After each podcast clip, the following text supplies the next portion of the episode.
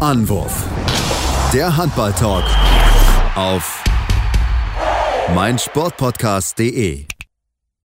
Hallo und herzlich willkommen zu einer neuen Ausgabe von Anwurf, eurem Handball-Talk auf meinsportpodcast.de. Wir sitzen hier am späten Mittwochabend um 22.47 Uhr und fragen uns, was dort gerade im Viertelfinale passiert ist. Deutschland gegen Frankreich. Wir wollen auf die Partie drauf schauen, die ja mal wieder die deutschen Probleme sehr, sehr oft deutlich offenbart hat. Äh, wollen wir natürlich genau drauf schauen. Auf die anderen Viertelfinalpartien natürlich auch den Blick drauf werfen, wer steht im Halbfinale ähm, und auch natürlich auf das spannende Spiel darauf eingehen, auf eine Szene, die, glaube ich, ganz, ganz Norwegen morgen diskutieren, wie wir drauf und runter was da passiert ist. Ähm, das mache ich natürlich nicht alleine, aber mein Name ist Sebastian für heute wieder volles Haus hier bei Anwurf und begrüßen neben Patrick Fitzgerald. Patrick.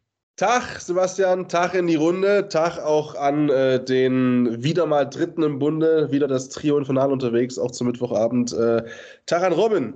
Genau, Servus Robin Bullitz. Hallo ihr beiden. Ja, ich habe jemand schlechte Laune. du kleiner trauriger Bär, du. Ja, ich glaube, die schlechte Laune ist es nicht nur bei uns, sondern glaube ich bei ganz Handball Deutschland. Ähm, ja, was soll man sagen? Gegen Frankreich gespielt, hatte man vielleicht sich ein bisschen was erhofft. Am Ende heißt es 35 zu 28 für Frankreich. Zur Halbzeit stand es noch halbwegs ausgeglichen 16 zu 16, aber auch da waren schon die Fragezeichen groß. Ja, bevor wir jetzt drüber sprechen wollen, hat unser rasender Reporter Rolf Benardi einmal Alfred Gieserson am Mikrofon mit seiner Einschätzung zum Spiel. So, Alfred Gislason, sind alle da? Bis zur 40. Minute habt ihr super mitgehalten, unsere Mannschaft. Warum hat es letzten Endes dann doch nicht gereicht? Ja, wir tun uns immer schwerer und schwerer äh, in Angriff. Wir fangen an, äh, immer mehr Fehlwürfe zu machen. Wir haben, glaube ich, in, äh, in der ersten Hälfte äh, vier Fehlwürfe und äh, in der zweiten 14 oder so ungefähr. Das war wie Statistik. Da, da machen wir uns selbst unwahrscheinlich viele Probleme und äh, diese ganz klaren äh, Sachen oder klaren äh, Fehlwürfe, äh, teilweise alleine gegen Torhüter, die letzte Viertelstunde ist ein bisschen das äh, gleiche, was, was, wir gegen Norwegen gemacht haben. Da kann ich nur bei einigen an, an als Kraftfrage äh, sehen, bei den anderen, die wenig gespielt haben, eher nicht. Also Klar muss man den, äh, muss man den Torhüter und, und äh, loben, aber die Franzosen haben, sind auch in der letzten Viertelstunde deutlich defensiver gegangen, standen eigentlich nur noch auf sechs Metern äh, und wir haben trotzdem nicht geschafft, aus Rückraum Tore zu machen. Und ja, in dieser Phase gehen wir auch auf, auf, in, auf offensive Deckung, wo wir das kaum, ja, das Spiel fast verloren war. Ja, und deswegen kommt dieses Resultat zustande. Die Deckung wurde offensiver vorne haben wir auch sehr gute Chancen nicht untergebracht. Also sicherlich äh, verdienter Sieg für den Franzosen, aber in dieser Höhe nicht. Patrick, um, your take to the game. Mein Take to the game. Also, wir fangen ja positiv an. Deswegen möchte ich sagen, ja, das ist von allen Turnieren, die ich mitbekommen habe, seitdem ich mich wieder mit Handball beschäftige, wirklich eins der eindrücklichsten Turniere seit 2016 gewesen einer deutschen Nationalmannschaft. Ähm, ich sehe auch eine positive Entwicklung, die auch Johannes Goller nach dem Spiel angesprochen hat. Die sehe ich auch ganz klar. Ich habe das Gefühl, die Motivation ist da. Ich habe das Gefühl, die Mannschaft hat auch irgendwie, bis auf das Spiel heute, da kommen wir auch noch drauf, mehr Bock gehabt. Und die war einfach irgendwie, ja, es war eben diese gute Mischung, junge, wilde und die erfahrenen äh, Hunde mit dazu. Es waren einzelne Spieler, die wirklich herausragend performt haben. Es waren Spieler allerdings auch dabei, die nicht wirklich gut performt haben. Nichtsdestotrotz hatte ich super viel Spaß, auch über die guten Spiele, die es absolut zweifelsohne gab, äh, zu sprechen. Zur Wahrheit gehört auch, dass das heute ein Spiel war, was viele Fragen hinterlässt in einigen, in einigen Teilbereichen. Das ist der Teilbereich Einstellungen, muss ich ganz ehrlich sagen. Das ist der Teilbereich Emotion auf dem Feld. Wenn es eben zu kippen droht und man das Gefühl hat als Zuschauer, als Zuschauerin, dass die Mannschaft das mehr oder weniger über sich ergehen lässt, was ich nicht nachvollziehen kann und möchte, gerade eben, wenn du eigentlich weißt, dass du über die Emotionen kommst, weil du qualitativ individuell natürlich gegen die Franzosen unterlegen bist in der Breite, das ist vollkommen klar, deswegen brauchst du umso mehr diese Emotion. Die hat mir irgendwie gefehlt. Mal so ein Aufbäumen in der Phase, wo es eben überhaupt nicht lief, so ab 15 Minuten vor Schluss, dass mal einer mal laut wird, mal schreit, ein bisschen Schaum vom Mund hat, der Kopf ein bisschen rot wird, das war mir alles in der Lage zu wenig. Und dass man sich überhaupt in diese Lage manövriert hat, finde ich vor allem sehr schade, weil mein Grundeindruck von der Partie ist einfach, es hätte nicht sein müssen. Frankreich wäre machbar gewesen, wenn alles zusammengekommen wäre. Das ist es in Halbzeit 1, dass es da Remis stand, ist eigentlich auch schon nicht normal gewesen, aber es hätte eben ein nicht normales Spiel gebraucht heute. Und es wäre, und davon bin ich überzeugt, eigentlich drin gewesen und dann schießt du den Torhüter berühmt, den französischen, und verlierst so viele Grundideen und Tugenden ein bisschen aus den Augen, über die wir jetzt sicherlich in den kommenden Minuten noch genau sprechen werden. Aber das ist erstmal so mein Grundimpuls. Danke Deutschland. Trotzdem, das Turnier hat gebockt. Ich hatte oft Spaß beim, beim Handballschauen und war wirklich auch mitgerissen. Das wurde geschafft, das wurde es auch schon mal nicht. Deswegen danke dafür. Gibt Teil der Wahrheit auch Punkte, über die wir halt sprechen müssen, in einer eher negativeren Tendenz. Ja, also da stimme ich in vielen Punkten mit dabei. Und ähm, bevor ich jetzt das Wollen Robin gebe, möchte ich auch noch meinen Dämpf mal dazu geben. Also für mich ist mal wie in dieser Partie ganz, ganz klar geworden, warum wir keine Weltklasse sind und warum wir es auch in der Zukunft nicht sein werden, weil der Rückraum einfach keine Weltklasse ist. Jetzt mal Juri Knorr ausgenommen und dann wird es halt dahinter ganz, ganz dünn. Philipp Weber für mich hat es nicht bewiesen, dass er weiterhin Teil der Nationalmannschaft sein sollte, ganz ehrlich. Also er ist defensiv, kannst du ihn nicht einsetzen und offensiv ist er verschwindet er gegen große Teams. Tut mir leid, dass er, wenn ich einen Offensivspezialisten habe, erwarte ich von ihm, dass er in solchen Spielen Verantwortung übernimmt, dass er Tore wirft. Ein Wurf in elf Minuten Spielzeit ist viel zu wenig. Ganz, ganz klar. Also, das ist ja zu häufig hat sich festgelaufen. Äh, mir hat die, überhaupt die Breite gefehlt im ganzen Spiel. Also, ich glaube, wir haben kaum Würfe mal von außen gesehen. Das war wirklich, wirklich ganz, ganz schade. Äh, insgesamt waren es jetzt zwar sieben Würfe, keine Ahnung, wie man darauf kommt, aber ne, Patrick Krötzky einen einzigen Wurf bekommen. Ähm, Luca, Lukas Mertens auf drei äh, bekommen. Ich hatte zwischendurch das Gefühl, dass er gar nicht im Spiel war. Ich glaube, seine erste Aktion irgendwie war, wo er den, äh, im Rückzug den Ball klaut. Glaube ich, irgendwie in der zweiten Halbzeit habe ich ihn das erste Mal so bewusst wahrgenommen, weil irgendwie auch er Totalausfall gewesen ist. Ähm, und wirklich, das war ähm, ja wieder das, was es einfach ist. Die deutsche Mannschaft ist offensiv einfach nicht in der Lage, gegen starke Gegner mitzuhalten. Sie werfen Torhüter stark. Wir haben es gegen Norwegen gesehen, wo sie Bergerüth ja, mit halbhöhen Würfen kaputt geworfen haben, haben sie hier genau wieder getan und dann hat halt, äh, ja, der gute Mann, äh, sag schnell den Namen Remy Desponet, seinen Tag des wahrscheinlich der letzten drei Jahre wahrscheinlich, 14 Paradenquote von 47 Prozent, über das ganze bisherige Turnier hat überhaupt 19 Bälle gehalten, ist die klare Nummer zwei in Frankreich. Gegenüber Gerard, der gar nichts gehalten hat, das haben sie gut gemacht, also da war wieder so bestätigt, okay, Gerard ist halt entweder gut oder halt gar nicht äh, re relevant, aber das ist halt einfach so dieses Thema, äh, Robin, die deutsche Mannschaft ist in gewissen Teilen gut, die können gegen kleine Mannschaften oder vielleicht Mannschaften auf Augenhöhe gut spielen, aber sobald es gegen Top-Gegner geht, haben sie halt offensiv einfach keine Mittel, um sie zu bespielen. Ja, das müssen wir leider genau so feststellen. Also ich finde zwei, wir haben zwei relativ ähnliche Spiele jetzt nacheinander gesehen, gegen Norwegen wie auch jetzt das Spiel gegen Frankreich. Wir sehen zwei echt gute erste Halbzeiten der deutschen Mannschaft und werden wieder so ein bisschen gelockt sage ich mal. Ne? Denn, denn es, es, es keimt wieder dieses, dieses Pflänzchen Hoffnung in uns auf, dass es reichen kann, dass es für die Weltspitze reichen kann, weil sie gut mithalten, weil sie eine gute Quote haben, weil sie, weil sie konzentriert spielen. Dann schließt sich gegen Norwegen eine schwache zweite Halbzeit an und gegen Frankreich ist für mich die zweite Halbzeit absolut inakzeptabel. Inakzeptabel aus zwei, drei Gründen. Erstens hat Patrick es schon angesprochen. Ich möchte noch mal hervorheben, dass Deutschland gegen Frankreich ist ein absoluter Handballklassiker. Und dann schießt, lässt du dich nicht in der zweiten Halbzeit so abschießen. Die Körpersprache ist gekippt ab der, sagen wir mal, 45., 46. Minute, als die Franzosen sich dann, glaube ich, irgendwann wurden es dann vier, so die letzten zehn Minuten. Und die Körpersprache hat mir dann gar nicht mehr gefallen. Also das war nicht das, was ich irgendwie von einem Team, das vor allen Dingen fünf, sechs Spiele lang sagt, wie gut der Teamgeist ist, wie gut man im Turnier ist, etc., dann gibt man sich nicht so und gibt sich nicht so auf, weil das war. Alfred Giesson hat gesagt nach dem Spiel im Interview, äh, es wäre keine Selbstaufgabe, wir hätten keine hängenden Köpfe gesehen. Andreas Wolf, der bekannt ist, ein Mann für ziemlich offene Worte zu sein, hat nämlich genau das gesagt. Er hat von seinen Vordermännern hängende Köpfe gesehen in den letzten Minuten.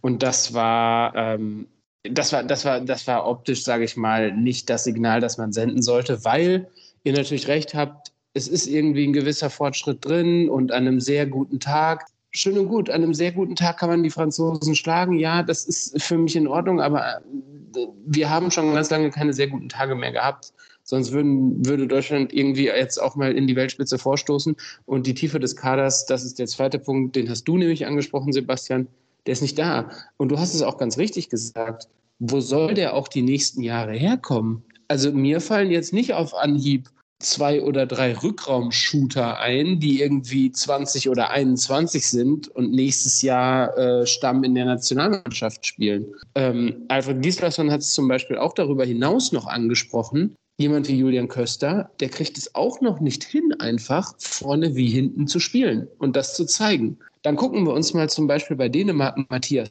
Gitzel an. Der spult 60 Minuten lang auf der Halbposition in der Abwehr durch und macht vorne den entscheidenden Mann. Sorry, es geht. Genauso, genauso gibt es solche Spieler bei den, bei den Schweden. Genauso gibt es solche Spieler bei den Franzosen. Ja? Die Kamem mit einer Bauchmuskelverletzung hat nicht die beste Quote gehabt, hat aber trotzdem einfach so viel individuelle Klasse und dann springt halt jetzt ein Nadim Remili da ein. Die, die, die Tiefe des Kaders ist nicht da und ich, für, mich, für mich der Satz des Spiels oder die Szene des Spiels ist wie Alfred Gislason, es war sehr viel Interessantes in seinem Interview drin, wie ihr hört. Ähm, angesprochen darauf, dass Henrik Pekeler einen Post abgesetzt hat, beziehungsweise im Podcast bei den Löwen. Ja, Rhein-Neckar-Löwen. Bei den Rhein-Neckar-Löwen gesagt hat, dass eine Abstimmung an Weihnachten in seiner Familie stattgefunden hat, ob er denn ins Nationalteam zurückkehren soll. Und diese Abstimmung ist 10 zu 0 pro Rückkehr ins Nationalteam ausgegangen. Jetzt wird vermutet, dass er zurückkehrt. Und Alfred Gislason, dass Alfred Gislason nicht gesagt hat, ja, ich nehme ihn mit Kusshand, das war alles. Er hat gesagt, durch die Blume, dass er ihn unbedingt wieder gerne haben möchte. Und ja, da sehen wir bestätigt darüber, über das, was wir reden, dass Alfred Gislason auch die Tiefe im Kader vermisst. Das ist ein guter Punkt, den du ansprichst, weil ich fand nämlich auch, dass, das war auch so mein Gedanke, ich kann mich nicht mehr ganz genau erinnern an 2016, ähm, an den EM-Titel. Der hat aber einfach einen ganz großen Aufkleber mit einem Wolf vorne drauf vor allem. Und ähm, ich glaube, da war ich noch nicht so tief drin im Handball. Ich meine mich aber zu erinnern, ohne einen Andreas Wolf in Weltklasseform, dann wäre das auch eigentlich nichts geworden, weil das, da warst du halt auch keine Weltklasse-Mannschaft einfach. Dann war es halt dieses Kollektiv. Und dann funktioniert das auch. Das Ding ist halt genau das, ähm, wie lange, und die Frage ist ja, die stellen wir uns gerade in Deutschland in einigen Sportarten, das finde ich allgemein sehr spannend. Man könnte das Thema noch viel größer machen und allgemein mal auf den deutschen Sport schauen, weil oh, ich das ja, Gefühl ja. habe, du, du verlierst gerade in sehr, sehr vielen Sportarten den Anschluss. Und da sind wir plötzlich beim Thema Sportförderung, beim Thema, wie viel Geld sind wir bereit, auch als Steuerzahler mehr zu bezahlen, um wie wichtig ist uns in Deutschland überhaupt noch Sport? Die Championships im Sommer haben wir gesehen, hatten alle Bock, wenn es darum geht, Olympia herzuholen. Und dann ist so, ja, es kostet Geld. Ja, es kostet Geld. Ist uns das wert oder nicht? Wenn es das wert ist, äh, nicht wert ist, sollten wir uns aber auch nicht beschweren, wenn wir dann in viele Sportarten dann plötzlich eben um Platz 5 bis, bis Platz 7 spielen, wie beim Handball jetzt zum Beispiel, beim Fußball komplett äh, uns in den Arsch selbst beißen und in anderen Sportarten sieht es ähnlich aus. Und ähm, aber wir müssen gar nicht so weit zurückgehen. Ich würde, ich würde, ich würde vielleicht sogar noch mal ein, ein Stückchen vorher gucken, weil in der deutschen Handballnationalmannschaft der Männer. Ich weiß nicht, ob da nicht vielleicht ein grundlegendes Problem, also nicht ein grundlegendes Problem, aber vielleicht ein Problem ist, wie man mit Spielern, die ein sehr hohes Leistungsniveau haben, aber schon ein bisschen älter sind, umgeht. Patrick Winczek hat sich zurückgezogen, Henrik Pekeler nimmt sich eine Pause, Steffen Weinhold ist weg. Ähm, Fabian, Fabian, Wiedel, Fabian, Wiedel, lässt sich ja. lieber den Kiefer machen. Ja. Sorry. Ähm, wir reden über die Tiefe von einem Kader, und ich gucke mir einen Karabatic an, dass der sportlich nichts mehr in dieser Mannschaft zu suchen hat, da brauchen wir nicht mehr drüber reden. Ne? Also der ist jetzt nicht so wie Mikkel Hansen, dass der in solchen Spielen nochmal großartig auftritt. Aber der Typ tritt nicht aus der Nationalmannschaft zurück. Und der wird auch nicht nicht eingeladen. Der kommt dahin, der kriegt auch keine Einladung. Der fährt einfach zum Lehrgang und kommt zum Turnier. Ja, und, und das ist dem egal, ob der spielt oder nicht. Und das sehe ich in ganz vielen anderen Nationen. Die Ungarn, Mate Lekai, uralt, spielen trotzdem, die spielen alle weiter. Und jeder schüttelt den Kopf darüber, dass die Deutschen äh, zahlreiche Spieler haben, die mitmachen könnten und auf einem ganz anderen Niveau spielen und auch immer Champions League spielen etc. pp. Die kommen aber einfach nicht mehr zur Nationalmannschaft. Und das verstehe ich dann nicht ganz. Ja, also es sind, es sind viele Themen einfach, über die wir natürlich, in die wir reingehen können. Das ist ja ganz, ganz klar. Also natürlich, ich bin, ich bin absolut bei dir. Wir müssen eigentlich, also Sag mal ganz ehrlich, wenn du deutscher Handballspieler bist, das höchste der Gefühle muss doch eigentlich sein, ich spiele Nationalmannschaft, ich spiele WM, ich spiele Olympia, ich spiele EM. Und genau dieses Gefühl, ich weiß nicht, wo es, warum es nicht da ist bei einigen Leuten, ich habe keine Ahnung. Ich, klar, ich kann es verstehen. Ich meine, ne, Bundesliga, du hast 34 Spiele, du kannst sie nicht ausruhen, wenn du jetzt in Ungarn oder Frankreich oder wo auch immer spielst, wo du halt vielleicht mal gegen die, unterste Liga halt oder die untersten Teams halt mal, keine Ahnung, mit 60 Prozent das Spiel gewinnst und nicht mit 100 Prozent die ganze Zeit geben musst, weil du dann vielleicht gegen äh, mitten auf den Arsch kriegst, äh, wenn du nur mit 70 Prozent spielst. Aber trotzdem, also äh, liebe Leute, also wenn ihr Bock auf Handball habt, ja, äh, also als Topspieler, da ist doch immer mein Ziel, Titel zu gewinnen. Also kannst du ja auch keinem, also mal ganz ehrlich, das weißt du ja auch als, als Profi-Handballer. Natürlich. Der Weg, der spätestens. Und vor allem ist auch der Fokus drauf. Alle gucken ja. die WM eher als ein Bundesligaspiel gegen Minden. Und du bist ab deinem 15. Lebensjahr also du wirst in, du, es gibt, äh, ich meine, wie viele Leute wollen bei uns Profisportler werden einfach? Und beim Handball sind es vielleicht nicht so viele wie im Fußball, natürlich nicht, aber Klar. trotzdem sind es viele, die es trotzdem auch nicht schaffen. Und dann bist du 15, 16, spätestens vielleicht mit 15, 16, hast du im Kopf oder musst du diesen Gedanken im Kopf haben, okay, gehe ich jetzt all in oder ist es wirklich geil, auf diesem Top-Jugendniveau zu spielen, aber mehr möchte ich nicht. Und dann haben die Jungs alle die Entscheidung getroffen, scheiß auf die Kindheit, die ich noch habe und diese Restjugend und diese geilen Jahre vielleicht von 15 bis 19, whatever, die in Anführungszeichen riskiere ich voll und ganz und hau die aus dem Fenster raus, um diesen Sport mein Beruf nennen zu dürfen irgendwann. Und dann kann ich jeden verstehen, der, der äh, einen persönlichen Schicksalsschlag erleidet oder irgendwas Privates, weil die Familie geht immer noch mal drüber, natürlich. Klar. Aber wie gesagt. Beispiel wie Biele letztes Jahr, wo sein Kind geboren ist, glaube genau. ich, wo er nicht kommen konnte. So, das sind alles, alles darum geht's, da, um Gottes Willen, nicht, das ist doch gar nicht die Frage. Aber dieser eine Name, Fabi Wiede zum Beispiel, ähm, ich bin, wie gesagt, nicht so tief drin, was die letztjährigen Gründe waren, aber mir, ich habe immer das Gefühl, das ist wie, dass Neymar immer sich eine Gelbsperre holt im Fußball, weil seine Schwester Geburtstag hat, komischerweise. Und es ist für mich genau das gleiche Ding. Sorry. Ach, guck mal, warte mal. Kalender, Im Kalender steht eine WM. Fabi Wiede, weiß nicht. Hat, muss Schnürsenkel kaufen. Ich weiß es nicht. es ist immer irgendwas. Und das, und das, das verstehe ich dann irgendwo auch nicht, weil wenn, wenn du wirklich 100% Bock drauf hättest, auf eine WM, auf die Nationalmannschaft, wovon du ja eigentlich ausgehst als Fan, dass es ein Sportler hat, dann kriegst du das irgendwie möglich. Gott weiß wie, aber irgendwie würdest du es möglich machen. Ja, und ich meine, so eine Kiefer-OP, ich weiß nicht, wie es dringend bei ihm gewesen ist, aber das kann man auch im Sommer machen. So, ganz einfach. Aber gut, ähm, und das, ich glaube ich auch, das Problem, worüber wir jetzt gleich sprechen wollen, äh, mit Fabi Wiede und sein Nicht-Dasein, aber dazu gleich nach einer Pause hier mehr bei Anruf, eurem Handballtalk auf meinsportpodcast.de. Hey, Malte Asmus von meinsportpodcast.de hier. Ab März geht's weiter mit unseren 100 Fußballlegenden. Staffel 4 bereits. Freut euch auf Zlatan Ibrahimovic, Michel Platini, Cesar Luis Minotti, Paolo Maldini, um nur mal vier zu nennen. Und bis wir mit der vierten Staffel kommen, hört doch einfach noch mal rein in die bisherigen drei Staffeln. Ronaldinho, Sepp Meyer, Gary Lineker, Lothar Matthäus und viele weitere warten da auf euch. 100 Fußballlegenden. Jetzt. Überall, wo es Podcasts gibt. Ja, wir haben jetzt schon ein bisschen über das Spiel gesprochen, natürlich jetzt noch nicht so im Detail, sondern ein bisschen mehr um das grundsätzliche Problem. Und wenn wir beim grundsätzlichen Problem sind und Fabi, wie die ja gerade angesprochen haben, Rückraum rechts war mal über Jahre die deutsche Punkt, Punktposition. Fabi Wiede, Steffen Weinhold, Kai Heffner, das waren Top-Jungs, die das richtig, richtig gut gemacht haben. Wenn ich mir jetzt Rückraum rechts angucke, ohne Fabi Wiede, dann ist das Mittelklasse. Maximal. Also Kai Hefner hat die letzten zwei Spiele komplett verschwunden und du merkst sofort, offensiv geht dann gar nichts mehr, weil Benge offensiv keine Option ist und Steinhardt ist es in Teilen ja, aber mehr auch nicht. Er ist vielleicht ein guter Verteidiger, der das gut machen kann, aber er ist für mich nicht jemand, wo ich sage, okay, der kann mir sechs, sieben Tore pro Spiel erzielen. Patrick, das ist ja, wobei er heute noch äh, fast ja. am tiefsten aufgefallen ist, aber das war auch mein, das war auch mein, mein ähm, Eindruck. Und nochmal, das hat überhaupt nichts, äh, wir analysieren das natürlich gerade sehr scharf, aber das, das müssen wir auch. Ähm, Weil es halt das, ist dasselbe wie ja, immer.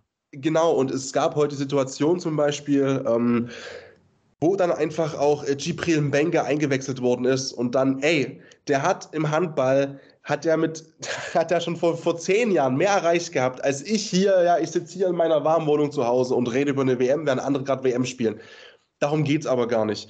Äh, natürlich ist das ein überragender äh, Profisportler auf einem, du sagst es halt, Bundesliga-Niveau. Und ich glaube eben, du, du bringst den in, in einem Spiel gegen Frankreich und das klingt jetzt super hart. Und wenn ich den irgendwann treffen sollte, den lieben äh, Gibril, dann äh, trinken wir auch ein Bierchen auf meinen Nacken. Als Entschuldigung. Aber das wirft für mich so wie, ja, okay, das Spiel ist durch. Das Spiel ist durch. Dann stellen wir halt jemanden jetzt auf Rückraum rechts, das noch ein bisschen Spielzeit bekommt, alle. Und das ist auch für die Teamchemie und sicherlich voll in Ordnung, dass man noch mal ein bisschen Luft schnuppern kann gegen, gegen Frankreich, gegen so eine wirklich starke Truppe. Aber das nee, das, das glaube ich gar nicht mal. Das glaube ich gar nicht mal so, das Spiel ist durch, sondern also Sebastian hat also, ja schon weißt angesprochen. halt einfach es nicht fehlen, mehr, was du machen kannst. Genau, es fehlen die Lösungen. Kai Hefner hat sich komplett aufgerieben, ist nicht durchgekommen. Jeder kennt Kai Hefners Move.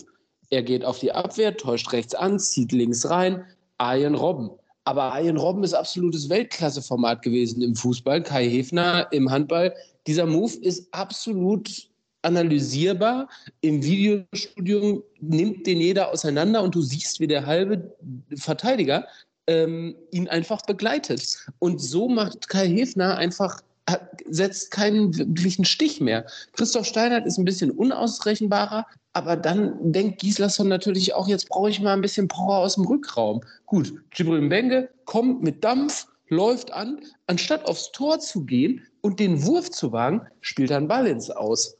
So, das ist dann klar von der Rolle aufgeregt, jung, wenig Länderspiele, aber dann sind wir an dem Punkt angekommen, Gibril Mbenge, Christoph Steinert, Kai Hefner, das ist unser rechter Rückraum. Unser rechter Rückraum hat null internationale Erfahrung. 0,0. Ich rede nicht von Nationalmannschaften, sondern ich rede von internationalen Clubwettbewerben. Null. Das, Aber das ist nicht nur Erfahrung, es ist halt nicht nur Erfahrung, vielleicht, es ist halt einfach auch diese internationale Klasse. total. Ich meine, wenn die ja talentiert wären, dann würden ja bei guten Teams spielen. Also ich meine, Benge hat das ja in ähm, Portugal, glaube ich, hat er international gespielt. Aber natürlich, Portugal ist eine, eine, eine andere Liga, ne? Das ist natürlich Ja. was anderes. Ne? Auch Kai Hefen hat es ja auch mal, ich glaube, mit Hannover mal, glaube ich, ein Jahr, glaube ich, gespielt, meine ich. Aber auch er spielt ja bei Melsung, die jetzt auch, ne, wir, wir haben schon oft genug über Melsung gesprochen, die halt immer, Immer wollen, Sp- aber- es, aber halt nicht schaffen. Ähm, auch wenn es MT Deutschland mittlerweile ist, aber MT Deutschland ist halt nicht sonderlich MT erfolgreich. Ähm, aber gut, das ist ein anderes Thema für einen anderen Podcast. Werden wir aber über rechts sprechen, finde ich, müssen wir auch genauso über halb links sprechen. Weil, ich habe es schon angesprochen, Philipp Weber für mich Totalausfall, Robin hat es auch schon gesagt. Und was ich halt nicht verstehen kann, wirklich nicht verstehen kann, ist, warum Paul Drucks offensiv keine Option für Alfred Gislason ist. Ich kann es nicht verstehen. Paul Drucks spielt bei den Füchsen Berlin. Er spielt jede Woche europäisch. Und er ist keine Option für einen Angriff. Da wird er auf Luka Witzke gesetzt, da wird dann noch auf äh, Jürgen Köster gesetzt, der, ja, wir haben es gesagt, ne, sich auch aufgerieben hat, offensiv, defensiv. Und dann die vierte Option ist Paul Drucks. Wo ich mir denke, Paul Drucks ist von all den vier, die auf der Position spielen können, der erfahrenste und er kriegt trotzdem keine Option für offensiv, sondern spielt dann nur defensiv zu Anfang, damit dann Weber offensiv spielen kann, um den kurzen Wechsel zu haben. Wo ich mir denke, also noch deutlicher zu machen, dass du keinen Bock auf Paul Drucks hast, kannst du eigentlich als Bundestrainer nicht in so einem Spiel. Total. Vor allen Dingen unter dem Gesichtspunkt. Ich habe sehr, sehr viele Spiele der Bundesliga von den Füchsen diese Saison gesehen und habe auch die, äh, hab auch die Euroleague-Spiele von den Füchsen Berlin gesehen. Paul Drucks ist in den ist, ist, ist auch bei den Füchsen jetzt nicht der Starter auf halb links meistens de- im Angriff. definitiv, aber gut, lass anders Aber. Paul Drucks wird Ja. immer reingeworfen, wenn es um die Crunch-Time geht. Der Junge mit dem Überzieher, mit dem Wackler, mit diesem Körper, den der da reinsetzen kann, da hat kein Gegner ab der 45. Minute Bock drauf und vor allen Dingen auch nicht mehr die Körner für. Und das ist der Moment, wo das deutsche Spiel gekippt ist, wo die Franzosen nämlich Überhand gewonnen haben. Und für mich, da bin ich vollkommen bei dir, Sebastian, dann verstehe ich einfach nicht, Infekt, Erkältung hin oder her, der steht nicht im Kader, wenn er nicht fit ist Ja. und sagt von sich aus, dass er spielen kann. Sonst hättest du ähm, nicht dann- Zechel nachnominiert, wenn. Genau, Ne? also dann, da verstehe ich dann nicht, warum dann nicht jemand, der dieses körperliche Spiel, den Gegner richtig zermürben. Und Philipp Weber macht das nicht. Philipp Weber ist ein, ich will ihn nicht grazilen Spieler nennen, aber der ist niemand, äh, der eine Abwehr vor extrem große Herausforderungen set, äh, stellt, in dem Maße, dass es die- die Abwehr aufreibt. Und was dazu für mich noch kommt, ist, dass das ähm, Paul Drucks jemand ist, der, glaube ich, auch das liefern kann, was mir so ein bisschen eben abging in dieser, in dieser Truppe, was ich ja vorhin schon gesagt habe, oder Robin, du ja auch, diese letzten 15 Minuten, dieses Emotionslose. Weil Paul Drucks auch mal, ich sag's mal ein bisschen martialisch, der kann eben, wie du es gerade beschrieben hast, äh, auch mal so ein Statement einfach setzen.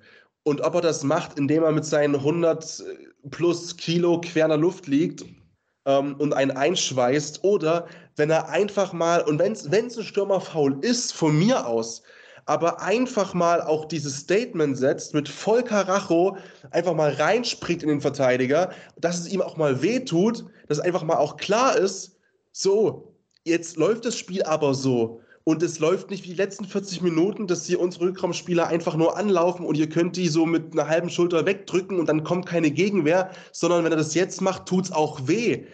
Dass du auch vom Kopf mal wieder so ein Signal setzt. Dafür ist Drucks zum Beispiel auch prädestiniert in meiner Wahrnehmung so. Das, das ist dann nochmal neben dem Handballerischen ähm, auch eine mentale, finde ich, Waffe, die man hätte eigentlich zünden müssen. Ja, definitiv. Da bin ich, bin ich absolut bei euch. Natürlich, klar, ne, es sind ja noch zwei Halbblicke, die ja, die ja verletzungsbedingt gefehlt haben. Ne? Julius Kühn, der aufgrund der Verletzungsgeschichte nicht mit dabei gewesen ist. Wobei natürlich auch sagen muss, Julius Kühn ist halt mit dieser klassische Shooter, den musst du in Position bringen. Das kann mit so einem Juri Knorr vielleicht gut funktionieren. Wir haben es gesehen, dass mit Philipp Weber in den Jahren zuvor auf Rückraummitte mal so mal so funktioniert hat. Ähm, immerhin kann mittlerweile Julius Kühn auch auf halb links decken. Das ist auch noch ganz positiv. Und natürlich das Träumchen wäre, wenn Sebastian Heimann schaffen würde, weil der Junge kann Mittel, im Mittelblock spielen, hat einen unglaublichen Arm, eine unglaubliche Fackel immer, äh, einfach, die er dort raushauen kann. Aber bei Sebastian Heimann ist, ist leider immer die Verletzung das so ein bisschen das Problem, was man halt so ein bisschen so zu Gedanken macht, ob man dann wirklich natürlich auch auf ihn bauen sollte, auf ihn sich verlassen sollte. Klar, wenn er fit ist, auf jeden Fall, ist er für mich eine ganz, ganz wichtige Option, vielleicht sogar die erste Option auf der, auf der Seite, aber dafür muss er halt, ja, verlässlich halt spielen können und halt nicht Verletzungsprobleme haben. Was halt schade ist, ne, das, wir wünschen das keinem, aber es ist leider einfach so, in den vergangenen Jahren ist es immer wieder Verletzungen gewesen, die halt seinen Auftritt halt verhindert hat bei einer EM oder EM oder Olympia. Absolut. Also die, über die, über die linke Seite, über den linken Rückraum. Ähm, Haben wir schon Jahre diskutiert. Ja, aber da mache ich mir auch gar nicht so große Sorgen drum. Also da könnte, da könnte nächstes Jahr bei der Heimeuropameisterschaft wirklich schon, äh, das könnte schon wieder anders aussehen und gut aussehen, weil ähm, du hast es schon gesagt, ich glaube, dass Juri Knorr ähm, Halblinker auch gut, also halbe Halbspieler, gerade Halblinke gut in Szene setzen kann, weil er gerne, sage ich mal, auch auf diese halblinke Position durchbricht und äh, zwei Spieler bindet und dann ablegen kann. Aber auch ein Luka Witzke im gebundenen Spiel sehr gut solche Spieler inszenieren kann, sage ich mal. Mit, äh, der, mit äh, Johannes Goller blockt den Mittelblock, sage ich mal, weg äh, sodass äh, der Halblinke dann steigen kann in diesem, in diesem Halbrund, kommen kann. Da ist ein Julius Kühn, äh, der aus 11, 12 Metern die Dinger reinschweißen kann. Der braucht natürlich auch einen Sahnetag. Ne? Der, der wirft auch gerne mal 5 von, fünf von 10, ja. aber auch mal 10 von 10 oder sagen wir 8 von 10. Sebastian Heimann bin ich auch bei dir etwas tragisch. Ne? Ich glaube, ja, die Karriere könnte noch viel, viel größer, besser sein. Ähm, so aber, wäre, ja. aber, aber das, was wirklich, was mir wirklich Sorgen macht, auch mit Hinblick auf die Heimeuropameisterschaft, ist einfach der rechte Rückraum, weil ich da neben Fabian Wiede, der dann hoffentlich zur Verfügung steht und nee, den der, man auch. Ja, der hat ja äh, Fuß-OP. Muss ich die Zehennägel richten lassen. Du, wenn er, wenn er dann einen heilen Kiefer, wenn er dann einen heilen Kiefer, wenn er dann einen heilen Kiefer hat und den Geburtstag vom Hamster verschieben kann, dann bin ich fein damit. ähm, dann dann heiße ich den auch gerne wieder willkommen in der deutschen Nationalmannschaft. Also ne, so will ich, so weit will ich ja gar nicht gehen. Ähm, aber, aber der rechte Rückraum ist dann doch echt, also da müssen wir, da muss, da muss ein bisschen gearbeitet werden. Ähm, und da müssen wir wirklich mal schauen, dass da gegebenenfalls mehr Durchschlagskraft kommen kann. Also ich, ich hoffe ja noch. Also, aber auch da ist Verletzung halt das Thema Franz Semper. Aber ich weiß es nicht. Also ich glaube nicht, dass es, wenn er in Flensburg bleibt, dass es klappen wird bei ihm. Ich weiß es nicht. Ich habe so das Gefühl, dass er da vielleicht nicht so Spielzeit bekommt, wie er vielleicht bei anderen Teams bekommen würde. Ähm, also ich geht er, ist ja so das Gerücht, dass er zurück nach Leipzig gehen könnte. Ich glaube, das wird ihm ganz gut tun, wenn er zumindest da spielt. Aber er spielt halt nicht europäisch, ne? Also kriege ja nur Spielzeit, ich spiele halt nicht europäisch. Patrick, du, du kennst ihn ja aus Leipziger Zeit. Du kannst mir sagen, ob ich da richtig liege, ob ich komplett auf dem Holzweg bin. Ja, ich sag mal so, er hat auch gewisse Investitionen hier in Betongold äh, und ist auch noch häufiger hier in Leipzig ohne jetzt dazu tief ins Detail zu gehen, also die Verbundenheit ist auch noch sehr, sehr, so, äh, die Verbundenheit zur Stadt ist definitiv. Aber hoffentlich nicht mit den Investoren von Florian Kermann und Co. nein, nein, nein. Hoffen wir mal nicht, ey. Franz Semper, das kann man auch auf Instagram äh, sehen, da verrate ich keine Geheimnisse. Ähm, der äh, hat hier auch eine schöne Wohnung, auch mit, mit äh, Freunden von mir und Bekannten von mir. Der ist oft hier, der hat Silvester hier gefeiert, der hat sein, sein Umfeld wirklich noch extrem hier. Und deswegen, ich glaube auch, dass ihm, also auch die Städte an sich, ähm, Franz Semper äh, ist kein Kind von Traurigkeit. Und in Leipzig, glaube ich, lässt es sich ein bisschen besser feiern als in Flensburg, ohne jetzt die. die äh, hey, in Flensburg haben die das Flensbier, ja, alle. Flensburger Ballermann-Kilometer da irgendwie despektierlich darstellen zu wollen. Aber ich, das gehört ja auch alles mit dazu. Er ist auch noch jung. So, und ich glaube, das alles gehört dazu. Und er hat sich halt wirklich ja super wohl gefühlt. Manchmal vielleicht ein bisschen zu wohl gefühlt. Gab es auch disziplinarisch vielleicht hier und da eben mal ein bisschen einen Rüffel von André Haber damals noch weil es ein bisschen zu locker war nach dem Spiel oder die Tage vor dem Spiel ähm, oder die ins Bett geht Zeit ein bisschen un-Bundesliga-Profi-mäßig waren. Aber das könnte ihm schon gut tun. Ähm, wie gesagt, die Verletzung ist halt da, Punkt. Äh, und seitdem ist es halt schwierig. Und ich habe ihn ja auch jetzt äh, in der Halle gesehen, als Flensburg in Leipzig war. Ähm, es fehlt immer noch so ein bisschen. Und dann ist eben die Frage, das erleben wir immer wieder bei, bei sämtlichen Sportlerinnen und Sportlern, dieses Explosive, was er eben gehabt hat, weil diese, er hat jetzt nicht diese, diese finale Schnelligkeit, dafür ist er auch zu stämmig, aber er hat diesen extremen Antritt gehabt und diese ersten zwei, drei Schritte und dieses Reingehen eben in die Lücken, was ihn so stark gemacht hat. Und das ist so, so explosiv möglich, stand jetzt, wie es eben davor war. Aber nichtsdestotrotz ist auch ein Franz Semper kein Shooter, ne? Das dürfen wir auch nicht vergessen. Also ja.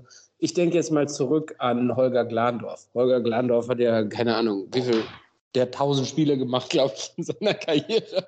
Ich weiß nicht, wie viele Tore er geworfen hat. Das ist, für mich ein richtig, das ist für mich ein richtiger Shooter gewesen. Der Typ konnte aus der zweiten Reihe zünden, der hat sich aber auch durchgesetzt. Dann gehen wir noch weiter zurück. Volker Zerbe, über den brauchen wir gar nicht reden. Der war natürlich, hat in einer ganz anderen Etage Handball gespielt aufgrund seiner Größe. Der hat natürlich aus allen Entfernungen gefühlt aufs Tor geworfen.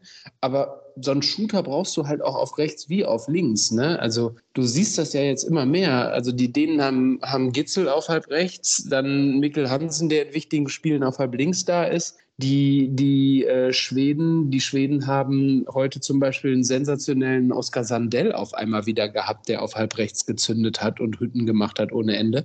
Erik Johansson, keine Ahnung, auf einmal taucht er in Kiel auf und ist auf einmal ein Handballer von Weltformat in seiner ersten Saison und spielt bei den Schweden, als ob er schon immer da gewesen wäre, macht keine Ahnung, im Schnitt sieben bis acht Hütten und steigt bei zehn Metern, steigt er teilweise aus dem Stand hoch und schweißt das Ding oben rein. So einen habe ich in Deutschland leider schon lange nicht mehr gesehen. Robin, was hast du Bock? Ob ich Bock habe, Shooter zu sein. Also ich habe diese Saison, ich kann dir eine Sache sagen, ich habe diese Saison viele Tore gemacht, war eine gute Saison, eine gute aber ich glaube, Saison. aber ich glaube, waren zwei Sprungwürfe dabei. also hinter der 9-Meter-Linie. Aber lass uns, lass uns doch das Segment mit positiven Worten schließen. Und wenn ich positive Worte meine, möchte ich auf jeden Fall einmal natürlich Juri Kneu erwähnen, der wieder einen absoluten Sahnentag erwischt hatte. Für mich wieder bester deutscher Spieler gewesen ist. Fünf Buden, klar, zehn Tore oder zehn, äh, fünf Fehlwürfe auch, aber sechs Assists wieder mit gewesen. Auch die Kreise haben das sehr gut gemacht. Johannes Goller, beziehungsweise auch Janik Kohlbacher, wieder überragend. Und was ich auch nochmal ganz schön finde, das wollten wir auch auf jeden Fall erwähnen, dass Anni Wolf wieder einen ganz, ganz starken Tag hatte. Also ja. überragend wieder gehalten, ganz wichtiger Rückhalt gewesen. 16 Paraden, 33 Prozent Quote. Auch Joel Bierlem mit einem wichtigen 7 Meter Parade, die er gehabt hat. Also die Torhüter, das war wirklich bei bei diesem Turnier, so viel wir sie auch gescholten haben in den Jahren zuvor, das hat mir sehr, sehr gut gefallen, Patrick. Ja, und das war auch. Ähm, Tolles Zusammenspiel. Das haben wir ja auch davor eigentlich gesagt. Und es ist in der Theorie auch so, wenn alles normal läuft äh, an einem WM-Spieltag, das viel bessere Duo in Summe als bei den Franzosen. Wie gesagt, das Spiel, das guckt er sich, das hängt er sich zu Hause hin. Jedes einzelne Pixel druckt er sich aus äh, ähm, ne, und, und, und äh, wird wahrscheinlich da auf ewig da Desponet sagen, jo, das war der Tag meines Lebens in meiner Sportlerkarriere. Sei ihm auch zugestanden und gegönnt. Ähm, aber bin ich bei dir, töterlich und vor allem freut mich auch für Andy Wolf, weil ja. ich glaube, das war auch für die, vielleicht auch echt für die mentale Gesundheit wichtig, auch, dass er sich selbst beweisen konnte. Ich habe in dieser Sportschau-Reportage nicht nur Mist erzählt, sondern ich habe es auch umsetzen können für mich und die ganze Arbeit, die ich auch psychologisch äh, in mich rein investiert habe, hat sich auch ausgezahlt und ich konnte die Ruhe bringen und ich habe Leistung gebracht. Ich habe Leistung gebracht ohne Ende. Ich finde du hast es angesprochen und ich würde es halt schon nochmal auch hochrechnen. Ne? Du sagst natürlich 33 Prozent, was sehr gut ist. Am Anfang war mittendrin war es Weltklasse, dann ist es ein bisschen abgeflacht, in Anführungszeichen.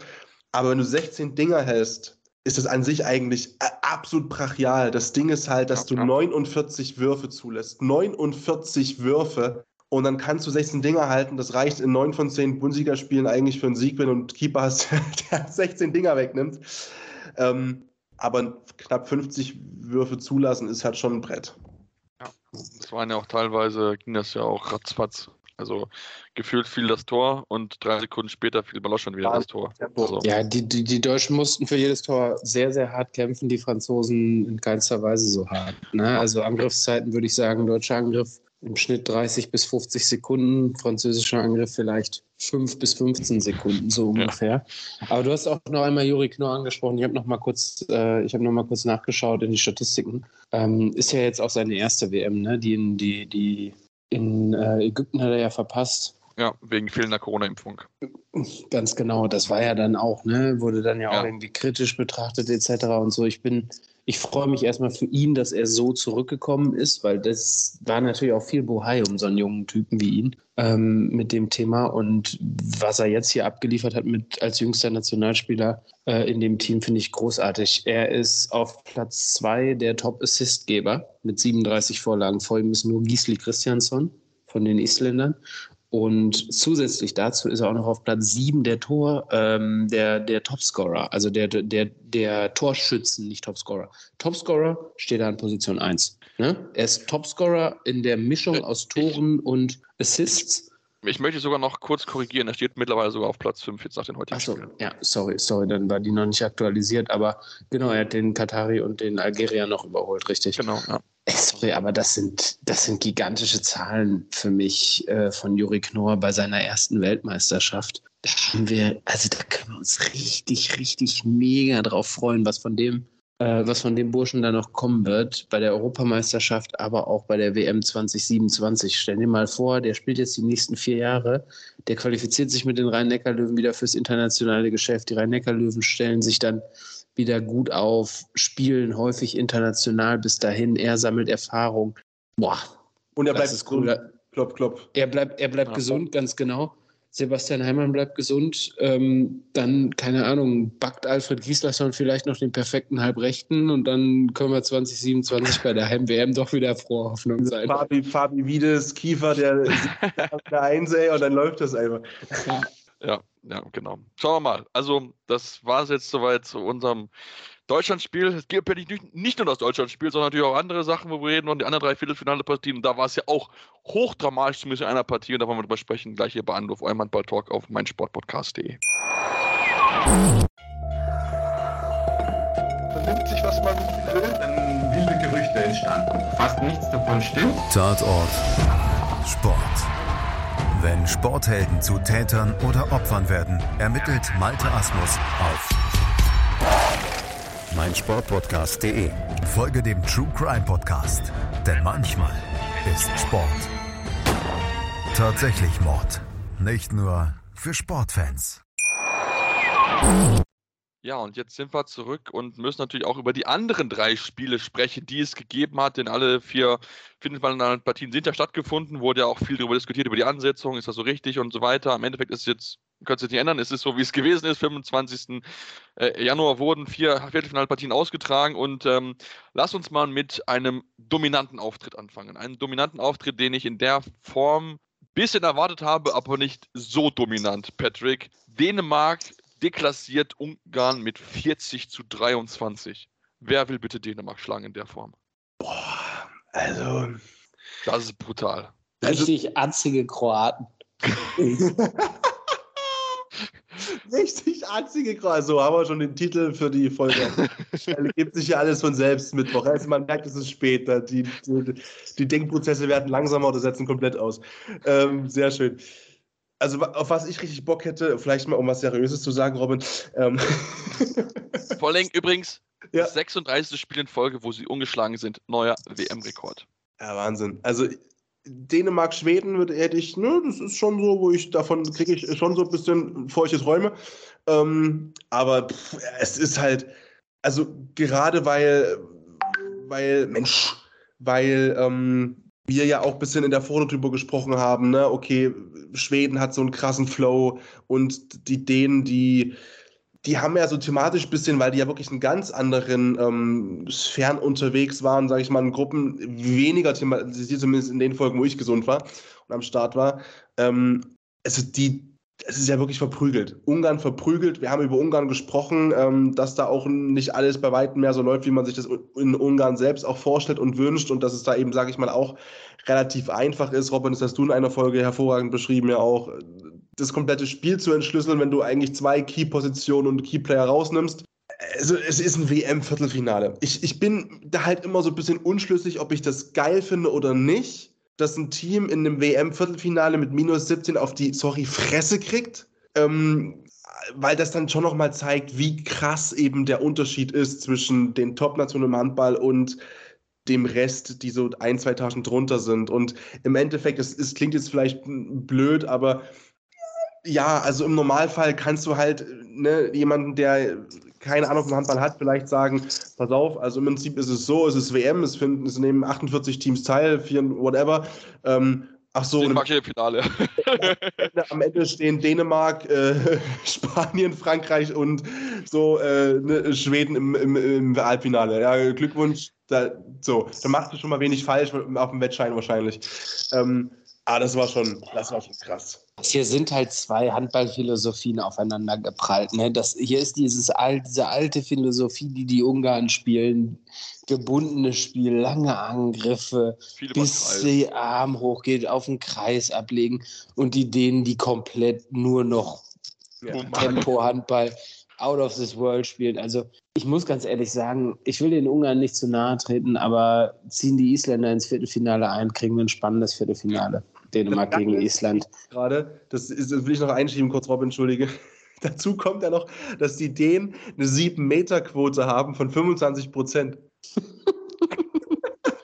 das heißt, also, das ist ja auch schon mal. Also, ja, Ungarn ja. war in dieser Statistik besser. Ungarn hat ja. 50 Prozent verwandelt. Das können wir vielleicht mal, komm, ey, wir machen guten heute eine gute, gute Laune-Sendung. Aber was ich, was, ich, was ich krass noch finde bei Dänemark, ne? die haben einen Rasmus Lauge Schmidt. Wir alle kennen Rasmus Lauge Schmidt von der SG Flensburg-Handewitt. Überragender Spieler. Spielt ja. keine einzige Sekunde und du spielst trotzdem 40 Minuten. Die haben Jakob Holm. Die haben Jakob Holm als Mittelmann, der eine sensationelle Saison für Berlin spielt. Tabellenführer ist in der Liquimoli HBL. Jakob Holm hat, durfte heute zehn Minuten spielen, als schon zehn Tore vor war. So, kein bisschen gespielt. Und dann, ne, nachdem wir über den deutschen Rückraum gesprochen haben, lass mal ganz kurz auf den dänischen Rückraum kommen. Gitzel und Püttlik haben fast 20 Hütten zusammen gemacht. Zwei Spieler, halb rechts, halb links. Also, ich freue mich so, wenn das klappt, dass Schweden gegen die Dänen im Finale spielt. Oh, das ja. könnte eins der besten Handballspiele werden, die es in den letzten 20 Jahren gegeben hat, sage ich euch. Fand ich mich schon mega auf das Torte-Duell. Mal die Quoten ja. der dänischen Keeper. Ja. Nur mal die Quoten. Niklas Landin, 12 Bälle gehalten, 35% Quote. Kevin Möller von 5 Bällen, 4 gehalten, 80% Quote. was ist verrückt. Zwei Bälle, also all seine beiden Würfe aus 9 Metern unter 7 Metern gehalten. Und einen, ich glaube, einen Break wurde nicht gehalten. Brutal. So. Es ist wirklich, es ist wirklich absolut brutal. Und dann. Zwei von zwei, sieben Metern gehalten, ja? Ja. Es ist wirklich, es ist wirklich brutal. Und wenn wir bei denen sind, dann lass uns noch zu den Schweden gehen. Das konnten wir ein bisschen verfolgen, dadurch, dass das Spiel vor den Deutschen ein bisschen länger gegangen ist. Verlängerung hat das deutsche schwedische Spiel vorher angefangen. Und ich bin ganz ehrlich, Robin, ich war ein bisschen schockiert über die ersten 20 Minuten der Schweden, denn da lief offensiv gar nichts. Und dann hatten sie diesen Zwischenspur von der 20. zur 30. wo sie mit 5 Tonnen davongezogen sind. Und genau das war der Unterschied am Ende, dieses Spiel knapp zu gewinnen mit 26 zu 22. Ja, bei den Schweden war der Torhüter nicht im Spiel am Anfang. Ne? Es war, die Kulisse war wieder sensationell. Ne? Das, das finde ich ja großartig, wie die Halle, die Zuschauer damit gehen in Schweden. Äh, bei den Polen, also in Polen bei den Spielen war es ein bisschen, na, mau, sage ich mal, gut, ne? aufgrund des Abschneidens der Polen, aber auch. Aber zurück zum Spiel. Also bei den Schweden, ne? Andreas Panika ist nicht so ins Spiel gekommen, wie man es von ihm kennt, hat dann aber sich nach zehn Minuten gedacht, hier im Viertelfinale, das kann ja nicht sein, ich muss ja trotzdem wieder hier mal zeigen, wer hier der Herr im Haus ist. Dann ist er kurz einmal wieder ausgerastet nach einer absolut sensationellen Parade und hat dann, keine Ahnung, auch wieder so fünf, sechs Minuten lang einfach das Tor zugenagelt, keinen Treffer kassiert. Ähm, und dann haben die 34%-Quote. ja, das ist, also Andreas Palika ist, keine Ahnung, das ist so, man, manche reden von Turniermannschaften, das ist ein reiner Turnierspieler. Also und das im, im Nationalrekord, das finde ich, das finde ich unglaublich. Also ich will jetzt seine Leistung im Verein nicht schmälern, ne? aber der wächst halt schon auch nochmal Ja. krass über sich hinaus, sobald der das schwedische Trikot anzieht. Und ähm, wer heute auch richtig stark gespielt hat bei den Schweden, muss man sagen, und dann auch wirklich Verantwortung übernommen hat, als es ein bisschen enger wurde oder als die Ägypter auch hinten raus noch mal kurz auf drei dran waren, war Niklas Eckberg. Niklas Eckberg 100% Quote heute gezeigt, alle Dinger von außen reingezündet. Die Schweden haben tatsächlich auch gegen starke ägyptische Torhüter auch zwei oder drei sieben Meter verworfen. Ähm, dann hat Niklas Eckberg irgendwann übernommen, auch alle Dinger einfach reingehauen. Und wir dürfen auch nicht vergessen, ähm, die Schweden noch einen herben Rückschlag erlitten Mitte Ja. der ersten Halbzeit mit, äh, ich hoffe, dass ihm nichts Großes passiert ist und er im Zweifel in einem möglichen Finale auflaufen kann, Jim Gottfriedson, mit doch sehr, sehr dick getapter Hand. Also ich glaube, ich habe es bei Handballauer gesehen, bei Twitter, die schrieben wohl Lux Luxation vom Ringfinger in der linken Hand, glaube ich. Weiß ich nicht, muss man mal gucken. Ich glaube, muss man so ein bisschen nochmal abwarten, aber das wäre natürlich Linke, linke Hand, Ringfinger kann komplett weggetaped werden. Der gute Mann ist Rechtshänder, der wird spielen. Ja, fängt einfach dann nur mit einer Hand, ist ja Er langweilig. spielt mit so einer Robin Bulitz Gedächtnis-Schulterhalskrause einfach. Ja, ja, das wird schon hinhauen. Ja, aber Kann sich noch ein paar Tipps bei mir holen. ja, ich, ich glaube ja auch Alpe Lagergren war auch zwischenzeitlich, glaube ich, kurz verletzt raus. Die Quote von ihm auch 1,26 überhaupt nicht gut, aber ich finde, dann, dann hast du dann halt gesehen und darauf freut mich von Felix klar. Der dann das Spiel übernommen, hat das wirklich geleitet, kommt dann nach Magdeburg in der kommenden Saison und hat es wirklich so gut gemacht. Fünf Assists, drei Tore erzielt, ganz wichtige Rolle eingenommen und ähm, ja, es hat sehr, sehr gut funktioniert. Am Ende gewinnen sie dieses Spiel und lasst uns dann zum ja, letzten Viertelfinale kommen, dem Viertelfinale, was enorm spannend gewesen ist, was vor dem Deutschen stattgefunden hat.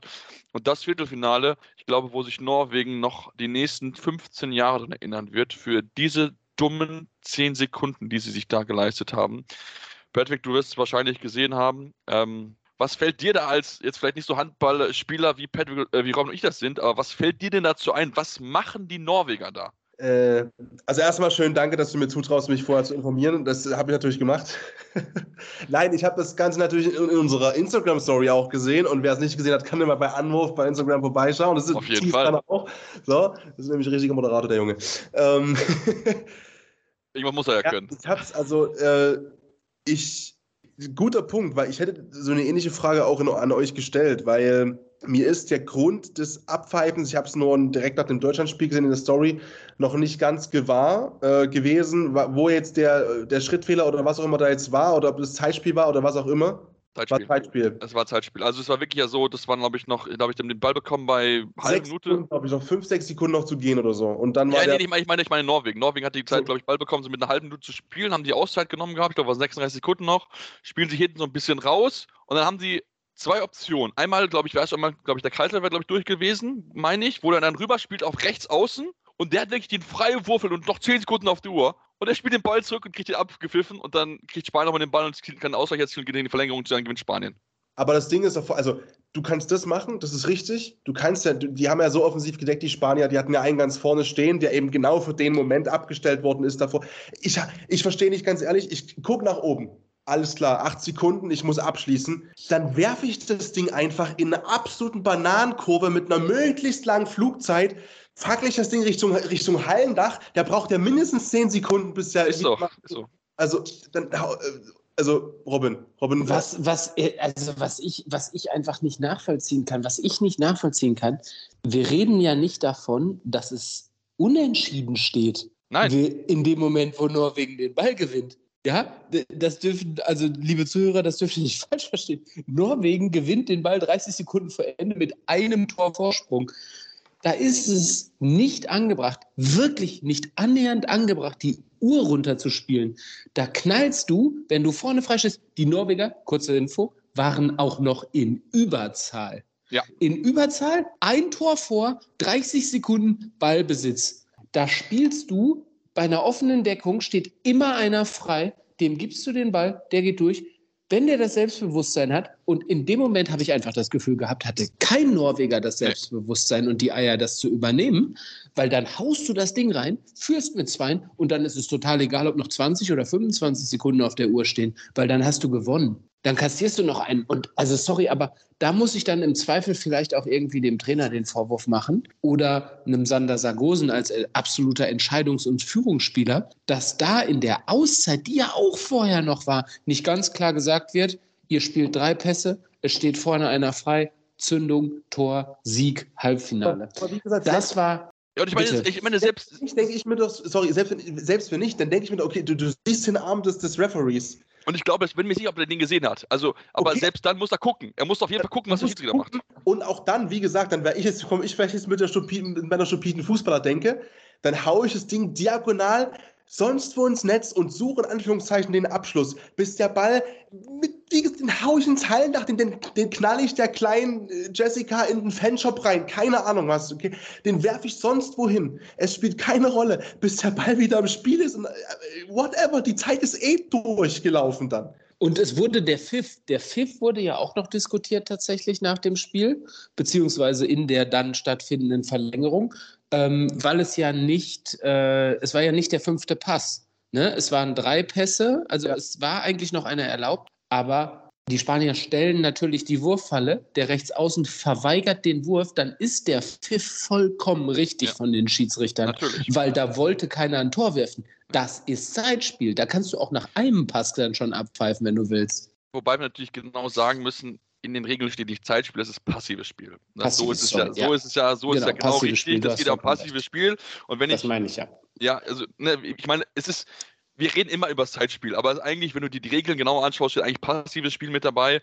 Und ähm, ich, ganz ehrlich, Christian, wenn es ein junger Spieler gewesen wäre, absolut in Ordnung. Aber Christian Björnsen, das ist ein erfahrener Mann, Bundesliga-Erfahrung, auch schon internationale Turniere gespielt mit Norwegen. Sorry, da gucke ich, was der Schiedsrichter macht und dann entscheide ich, was ich mache, weil da war kein Gegenspieler in der Nähe. Die haben nur geguckt, was macht er, die Spanier. Die haben nur geguckt. Und er macht genau den Fehler, den sie haben wollten. Ja, dann nach Verlängerung ist es ein ausgeglichenes Spiel. Am Ende ein bisschen mehr Glück dann für die Spanier, die dann hinten raus gewinnen. Björnsen dann auch mit dem entscheidenden Wurf hinten raus, den er dann, wo er dann scheitert an, äh, an Perez de Vargas, der An wem auch sonst. Wem auch sonst. Also, was ich, ich muss ja zugeben, ich war sehr überrascht. Ich hatte es, glaube ich, vor dem, noch vor dem Spiel gesehen, dass wohl Spanien bis zu dem Zeitpunkt eine Torhüterquote von 29 Prozent hatte. Und ich dachte, Spanien, Perez de Vargas, Rodrigo González, was? 29 Prozent? Ja, und dann hast du halt Perez de Vargas, 17 Paraden, 35 Prozent Quote. Okay. Dann ist es halt auch egal, wenn du 29 Prozent bist. Dann hast du, dann gewinnst du halt dieses Spiel mit dieser entscheidenden Parade. Und Christian Björnsen ist wirklich der tragische Held dieses Spiels eigentlich. Total, total. Neben Perez de Vargas äh, für mich Man of the Match Johan Caneas. Ich weiß nicht, ist er knapp vor 50? Der Mann, So ohne ihm zu nahe zu treten. ähm, also Johann, Johann, äh, Caneas hat, hat in der Verlängerung, also in allen vier Verlängerungsabschnitten, das sind ja dann vier mal fünf Minuten, die sie spielen. Also es werden ja erst zehn, zweimal fünf Minuten gespielt, wenn dann immer noch unentschieden, nochmal zweimal fünf Minuten. Äh, Jo- Johann Caneas hat in der Zeit als Kreisläufer agiert, als Mittelmann agiert, als Halblinker agiert und als Halbrechter gespielt. Großartig. Ich glaube, dass es bei dieser Weltmeisterschaft keinen Spieler gibt, außer vielleicht Mikkel Hansen, mit so einem sensationellen Spielverständnis. Der Mann hat das, der hat Handballspiel verstanden, der hat das Handballspiel durchgespielt, wenn man mal so sagen möchte, habe ich das Gefühl, und trifft einfach immer die richtigen Entscheidungen. Das war eine großartige Leistung von dem, äh, von ihm, sorry. Auch wenn ich einfach immer noch sagen muss, ich weiß nicht, viele wollen es nicht hören. Ich mag das spanische Spiel nicht so gerne. Wer mag das spanische Spiel, ist, glaube ich, so die, die Gegenfrage, die ich jetzt mal stellen Ja. würde. Also ich glaube, wir Deutschen mögen, glaube ich, alle das spanische Spiel nicht mehr, weil wir irgendwie gefühlt immer gegen Spanien verlieren. Ähm, aber was ich auch, also wen wir auch noch loben mussten, ist, ich finde auch Daniel Duschebay hat das sehr, sehr gut gemacht. Ja, der steht immer so ein bisschen Schaden von seinem Bruder Alex, der auch im Rang gespielt hatte, sieben Tore, sieben Assists, aber auch Dani hat wirklich in der, in der Verlängerung wirklich auch Verantwortung übernommen, ganz, ganz wichtige Situation und wichtige Entscheidungen getroffen. Ähm, und äh, ja, Wie gesagt, Norwegen steht am Ende mit leeren Händen da und ähm, ja, muss, wie gesagt, in die eigene Nase fassen, damit Wieder mal, ne? Ja. Das ist also tragisch für die Norweger. Wobei ich, wobei ich auch sagen muss, ich fand es dann in der letzten, in der letzten Minute oder in irgendeiner so ein, zwei Situationen fand ich es dann, fand ich's dann schwierig, wo dann Sander Sargosen unbedingt die, die Verantwortung übernehmen wollte. Aber er als, sagen wir mal, er ist nicht der Größte. Er ist schon, schon ein großer Mittelmann, aber er ist nicht der Größte. Wo er dann den, bei, bei Zeitspiel den Wurf nehmen soll und über den Mittelblock werfen soll. Ja. Sorry, da stelle ich einen Magnus Röth hin und lasse ihn sowas von drüber knallen. Da steht kein einziger Mittelblockspieler, kriegt den Ball in die Finger. Aber nein, und Absolut. nach, lässt zwei, lässt zwei oder dreimal Sargosen werfen in den ja, Mittelblock? du, du hast ja auch noch einen Harald Reinkind. Ja, auch Das noch. ist, Die kannst du auch noch spielen lassen. Der, Steineschmeißer vom Herrn. Sehr, sehr, sehr, sehr, sehr, sehr unverständlich. Ja, die, die Norweger müssen wirklich aufpassen, dass sie nicht wirklich ähm, ihre goldene Generation dann irgendwann verabschieden und wirklich nichts rausgeholt haben. Also nichts Zählbares, Also sage ich mal. Nichts, nichts Sieht ja ganz. nach aus. Ja. Sieht ja nach aus. ja. Leider. Ja gut, dann würde ich sagen, würde ich das die Aufnahme für heute doch schließen. Ich meine, es gibt mit Sicherheit noch, noch weitere Themen, die wir besprechen können, aber wir sind schon noch ein bisschen weit, weit vorgeschritten. Die werden wir uns dann vielleicht auch mal ein bisschen für die Tage dann danach nehmen und dann natürlich auch dann nach der WM dann auch mal wirklich noch ein bisschen mehr mit anderen Themen außerhalb von der WM mit ein bisschen beschäftigt. Frauenhandball natürlich. Gab es ja heute auch das Debüt von, ja, vom Interimstrainer bei Neckarsulm, die auch deutlich unter die Räder gekommen sind gegen Bietigheim ähm, oder aber auch natürlich über ein, zwei andere Sachen. Deswegen sollte uns in jedem Fall unseren Anwurf-Podcast weiterhin folgen. Das ist ganz, ganz wichtig. Auf dem Podcatcher eurer Wahl findet ihr uns. Dürft uns auch gerne Rezensionen schreiben. Bei Spotify und iTunes dürft ihr uns gerne 5 Sterne geben, auch gerne kurz Geek, was können wir besser machen, woran können wir arbeiten. Und natürlich uns auch fleißig folgen auf Social Media Kanälen. Patrick hat es gerade schon erwähnt. Instagram sind wir sehr, sehr aktiv, natürlich aber auch Twitter und Facebook. Mit dem Handel Anwurf findet ihr uns dort jeweils. Und dann gibt es uns dann ja nach den Halbfinalen bzw. Platzierungsspielen mit Deutschland der Beteiligung. Es geht auch weiter für die deutsche Mannschaft. Ne? Um Platz 5 können wir auch noch spielen. Das ist ganz, ganz wichtig mit Blick auf eine Olympia-Qualifikation möglicherweise. Also von daher geht es noch um ganz, ganz viel, auch wenn wir jetzt schon sehr deutlich gewesen sind. Aber das Turnier ist noch nicht beendet. Deswegen hören wir uns dann die Tage wieder hier bei Anwurf, einem Handball-Talk auf meinsportpodcast.de. Anwurf. Der Handball-Talk auf meinsportpodcast.de.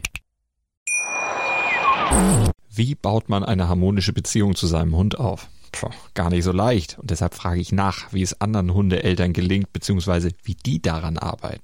Bei Iswas Dog reden wir dann drüber. Alle 14 Tage neu mit mir, Malte Asmus und unserer Expertin für eine harmonische Mensch-Hund-Beziehung, Melanie Lippisch. Ist was, Dog? Mit Malte Asmus. Überall, wo es Podcasts gibt.